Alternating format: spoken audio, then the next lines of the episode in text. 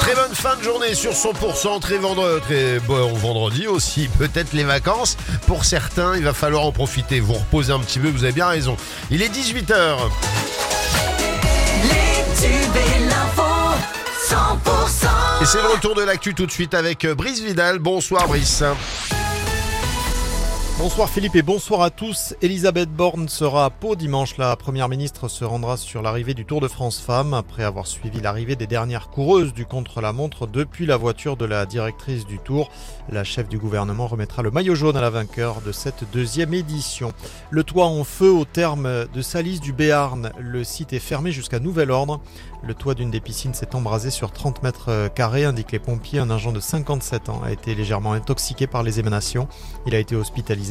L'intervention a mobilisé une dizaine de pompiers. Les images impressionnantes des inondations en Bigorre. Un déluge s'est abattu hier soir sur Bagnères. Fait marquant également une coulée de boue de 800 mètres au lac d'Estaing qui a coupé la D103. C'est toujours dans les Hautes-Pyrénées. À Bagnères de Bigorre, 80 mm d'eau en une heure, plusieurs centimètres dans les rues.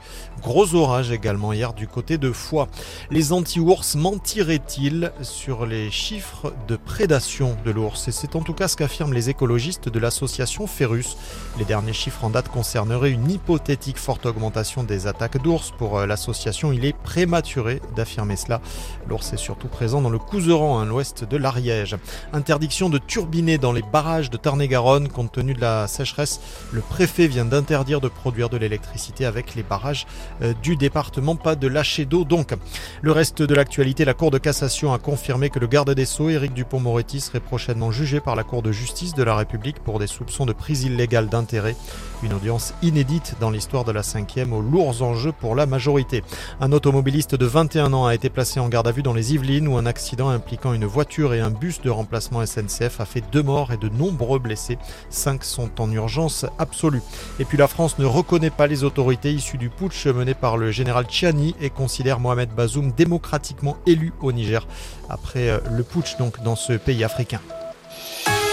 La météo avec la maison du Guénable. Votre climatisation Daikin posée pour 1699 euros à Bressol au sud de Montauban.